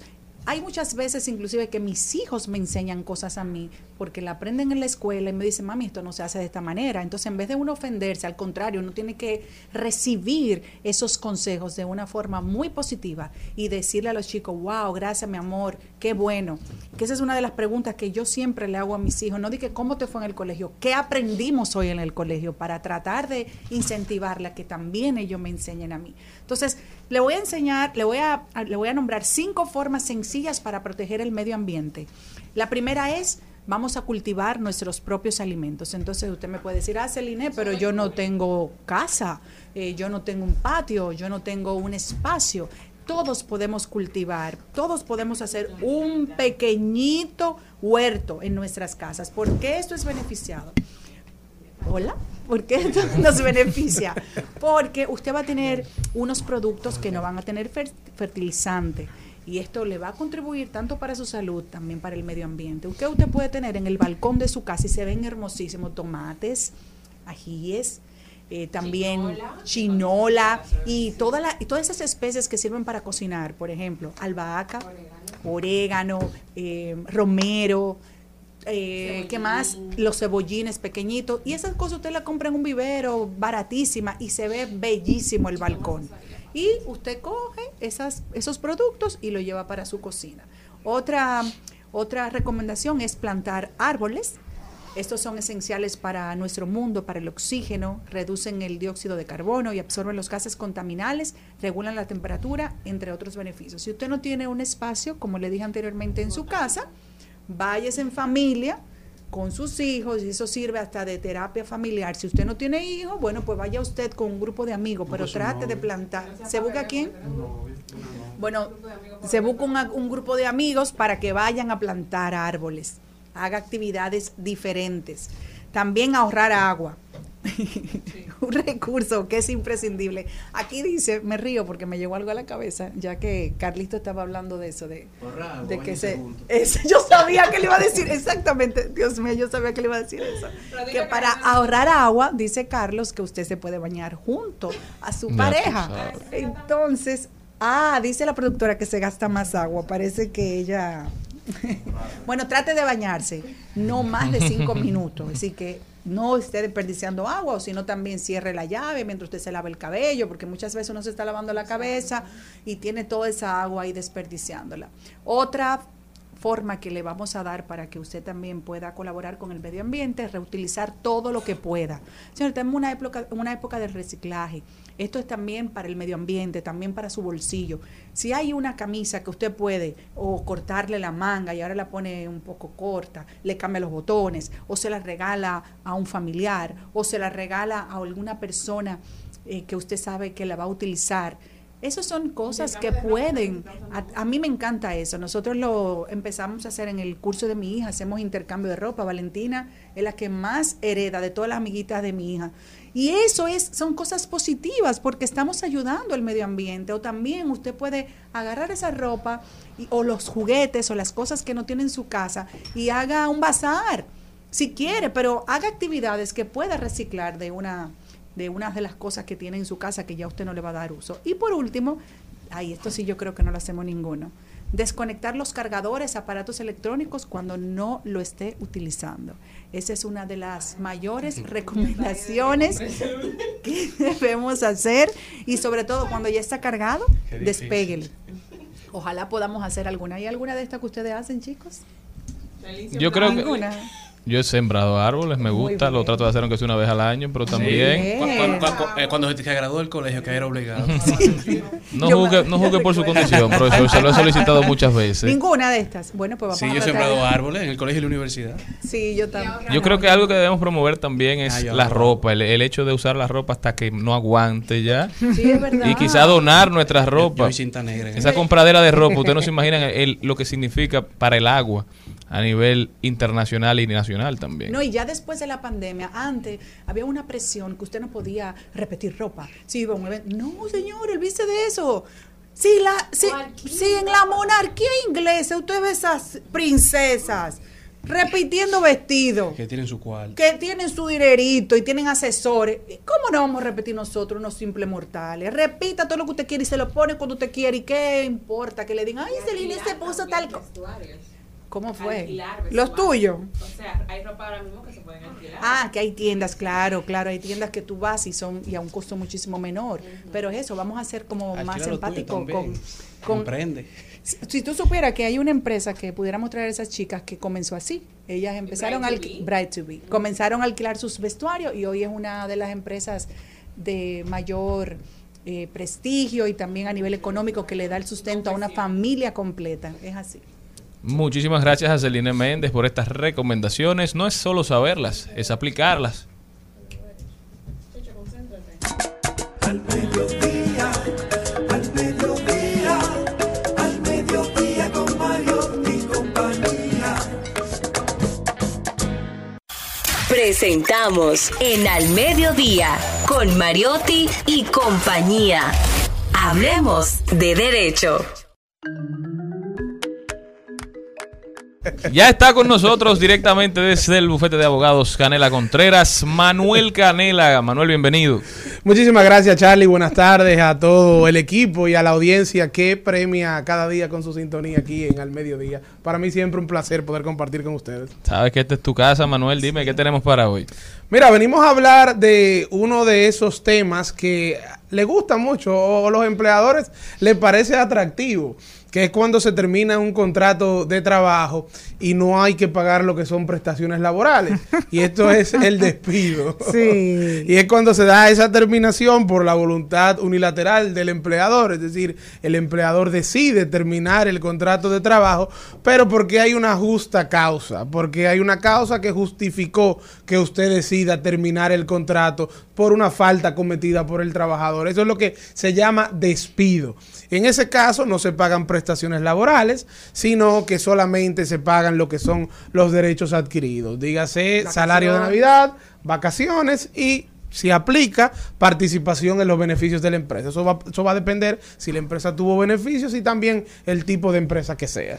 ¿Cuáles son lo que hacen los, emple- los empleados, Empleados. mal Sí. que, que te, que te llevan a que no te den tu dinerito? Mira, a eso vamos. El artículo 88 del Código de Trabajo describe, tiene 19 numerales y establece cuáles son esas causas que dan lugar al despido justificado del empleado.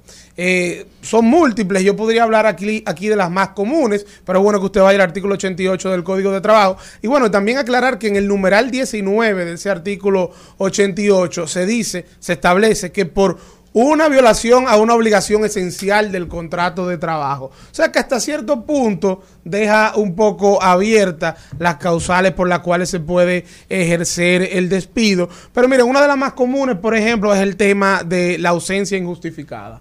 Empleados que no van al trabajo y no presentan ninguna eh, justificación de por qué se ausentaron.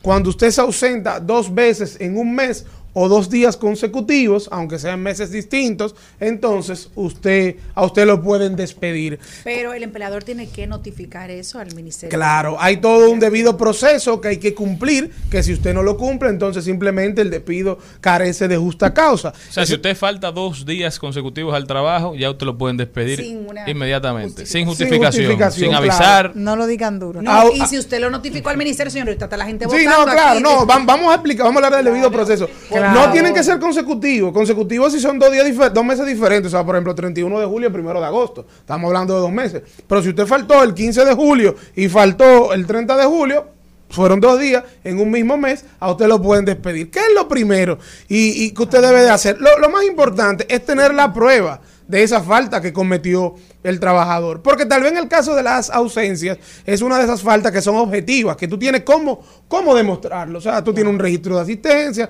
un registro de ponchado, o hay testigos.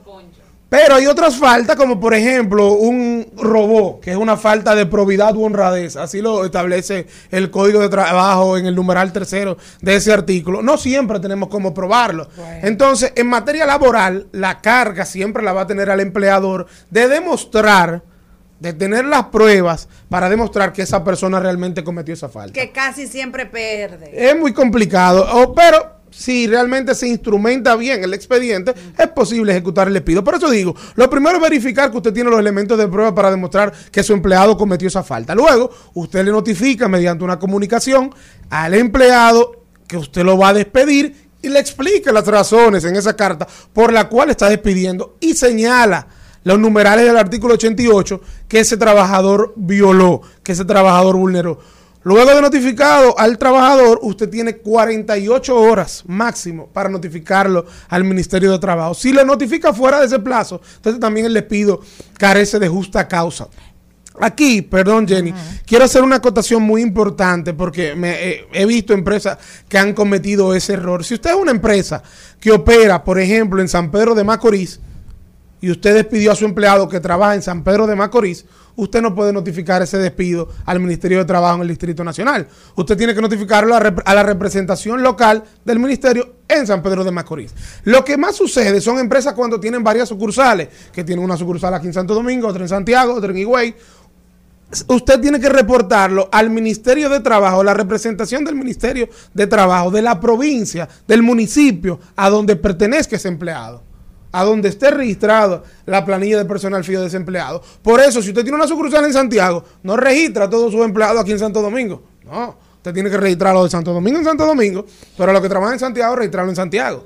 Porque también esto es pas- sería una, una eso, eso sería una falta en el debido proceso de usted notificar en una jurisdicción distinta y podría traer a que se que declaren sin justa causa el despido.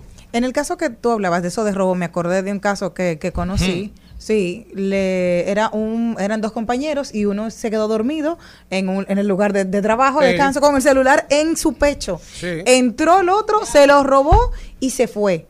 Y en ningún y él dijo, alguien empezó a, señores, yo estaba durmiendo, yo me acosté aquí a descansar. Sí. Nada, él no se dio cuenta, la cámara lo había visto. Uno por ladrón, el otro por estar Ya durmiendo. Cancelado. No, Rápido. hola. Dos en uno. No, no, no, solamente de- de- al final solamente Al despidieron al ladrón porque se confirmó de que era la persona que se había llevado, incluso la forma en la que salió mirándose a todas Claro. partes. Sí, eso se, que se, se queda en el expediente de allá de- del- del ministerio, no encuentra trabajo jamás. Bueno, él puede encontrar trabajo, pero si le hacen una búsqueda en el Ministerio de Trabajo, le va a quedar esa tacha de que fue despedido por, robo. robo.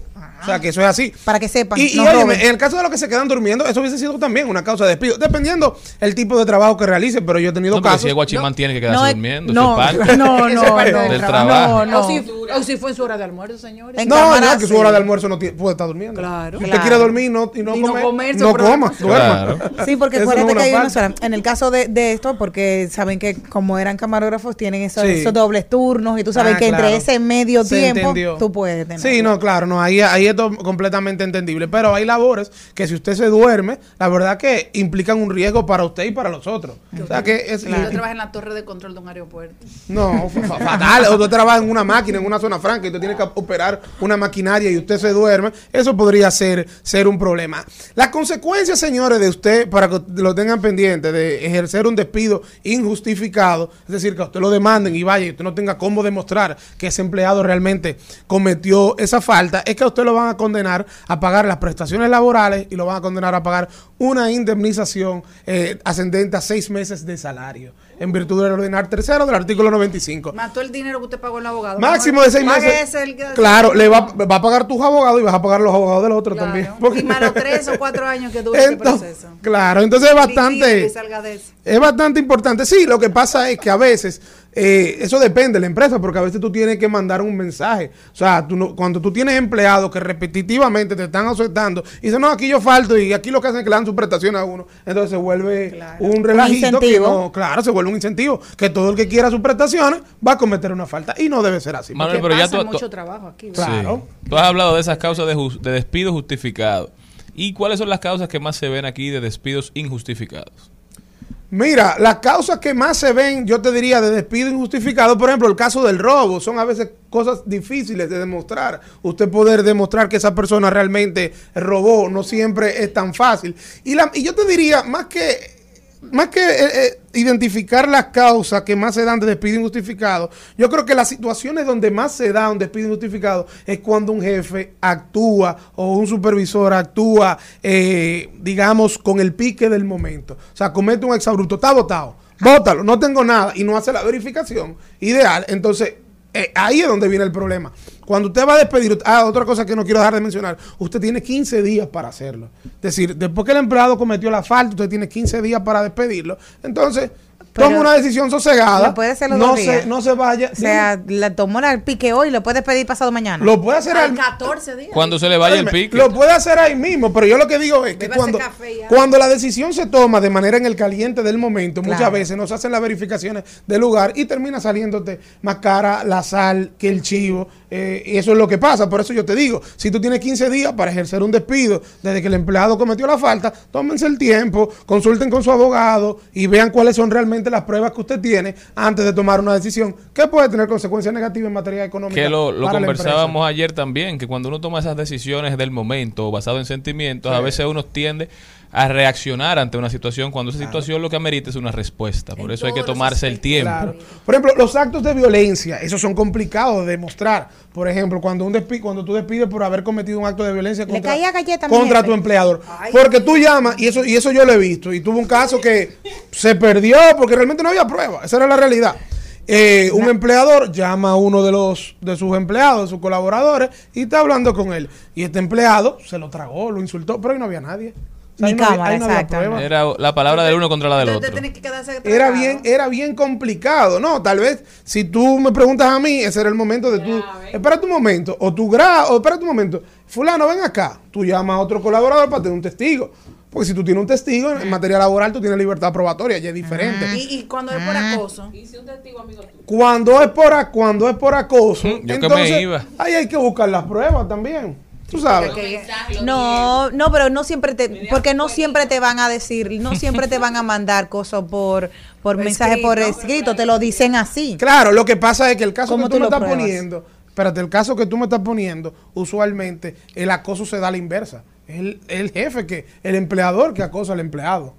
O sea, por- porque tiene una, una posición superior sobre él. Entonces tú puedes dimitir, que es otra forma de terminación del contrato de trabajo. Tú dimites como empleado, yo presento mi dimisión porque tú cometiste una falta, tu jefe. Ahora, si tú tienes un empleado que está acosando a otro compañero, entonces hay que buscar las, la- las, las, las pruebas, que siempre hay, oye, siempre hay un mensaje. Espérate, que ahora me confundiste. Sí. Es decir, puede ser entre empleado y empleado. Es decir, eh, vamos a poner. Entre iguales. Exacto. Podría haber, mira, realmente la figura del acoso como tal. Si Malena está acosando a Gaby. Debe haber una, una, un nivel de poder. Sí, la Sí. verdad que la figura del acoso como tal requiere que haya un nivel de poder de uno sobre el otro. Malena sobre Gaby. Pero yo le voy, señores, Pero no necesariamente, lo que te quiero decir es que no necesariamente esa persona que es tu supervisora sea, la, sea tu empleadora.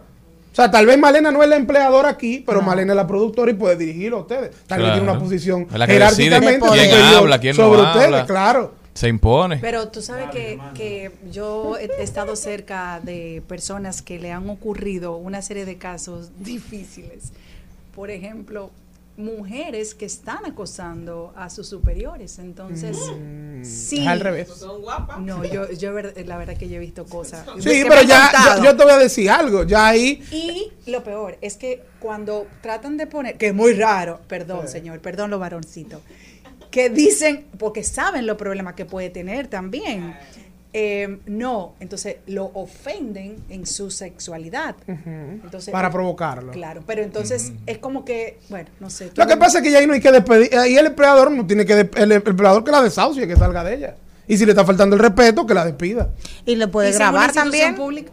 Si es una institución pública, lo mismo que termina el contrato de Lo trabajo. que tiene que tener la capacidad de probarlo. Sí, el tema, el todo, el tema en todo es probarlo. Y, y yo sé que lo, lo- y, el- y si es acoso, si es un acoso sexual, entonces eso tiene otro índole que no solamente laboral, Pero- tiene una índole penal. Pero que es muy difícil. Sí, en pero ahora lo que están haciendo es como que te llaman a hacerte preguntas. que los varones rogan. Es, es muy difícil que los hombres denuncien eso por, por la sociedad, porque le da vergüenza, porque los otros amigos lo dicen, pero diantre, pero Hablan cuando Mira, el lío yo conozco ¿Qué tal, un- yo conozco Sí. un joven. Oye, consejo para, conozco los, para los- la- los hombres No. en posición de poder y hasta para las mujeres también. Sí, las mujeres. Hagan su denuncia. Que después que tú tienes el lío armado, Así- los ah, amigos son los primeros que dicen, yo lo creo. Porque Charlie, si ella llega todos los días con una faldita, y llega todos los días con una faldita y te mira y se sube la faldita y tú un día le escribiste un mensaje. Entonces, ¿cómo se se prueba? Hay un lío ahí.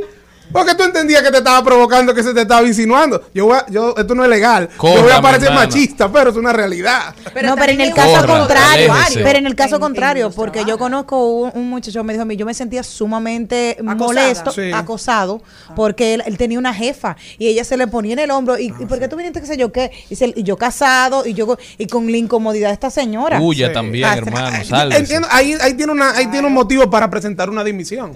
Realmente, porque está sintiendo una ofensa, Pero, de, eh, un habla- acoso de parte de su jefa, puede presentar una dimisión. Cuando tú presentas una dimisión, es, tú terminas, ahí es al revés. Ahí el tra- y podemos venir otro día a hablar de eso. Ahí el trabajador termina el contrato de trabajo porque el empleado comete- el empleador cometió una falta. Pero Entonces, ahí tú tienes que pagarme mis prestaciones. Claro, pero él hablaba de la burla, de cómo tú le puedes decir, dice, está mal visto aquí, porque una mujer es, más fácil, le va a decir. Ya eso es un tema social, viene- eso es un tema viene y dice, cultural. "Ah, sí, a mí me está acosando Gaby. Óyeme, Que dimita. óyeme. ¿Qué vamos a hacer? Ay, sí, a mí me está acosando Gaby, ¿verdad? cuarto. Muy bien, pero cuando soy yo que acoso a Gaby, eh, toda la gente viene aquí entonces y me le dice, ¿cómo va a ser? ¿Por qué tú no le respondiste como un hombre? Tú- entonces viene la Claro. burla con él. Claro. No es lo ¿Y por qué tú mismo. no me haces caso si todos los hombres me tiran? Ajá. Sí, hay un, ¿Y tú hay, no? hay un tema hay un tema cultural complicado.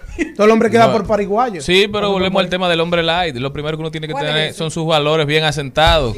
Y está claro cuál es su personalidad. Y que usted, su principal responsabilidad es con su familia y con su buen Eso nombre. es así. Porque después Es pasa cualquier por cosa. pariguayo. Claro, Yo mil opino. veces. Sí, pasa hombre. cualquier cosa y después fácil queda tú en el rol que tú no tenías. Y como está la cosa Porque hoy en por quedar día- por tigre. Claro. Exactamente. Por Ya en esta época no se puede quedar tigre. Como están las Y cosas que, hoy ah, yo, soy, yo sí soy tigre. No. Preso, Yo soy botado, como un perro. Tres meses y, de- y- y ya tu reputación, tu reputación dañada. ¿Quién te, quién, te, ¿Quién te contrata?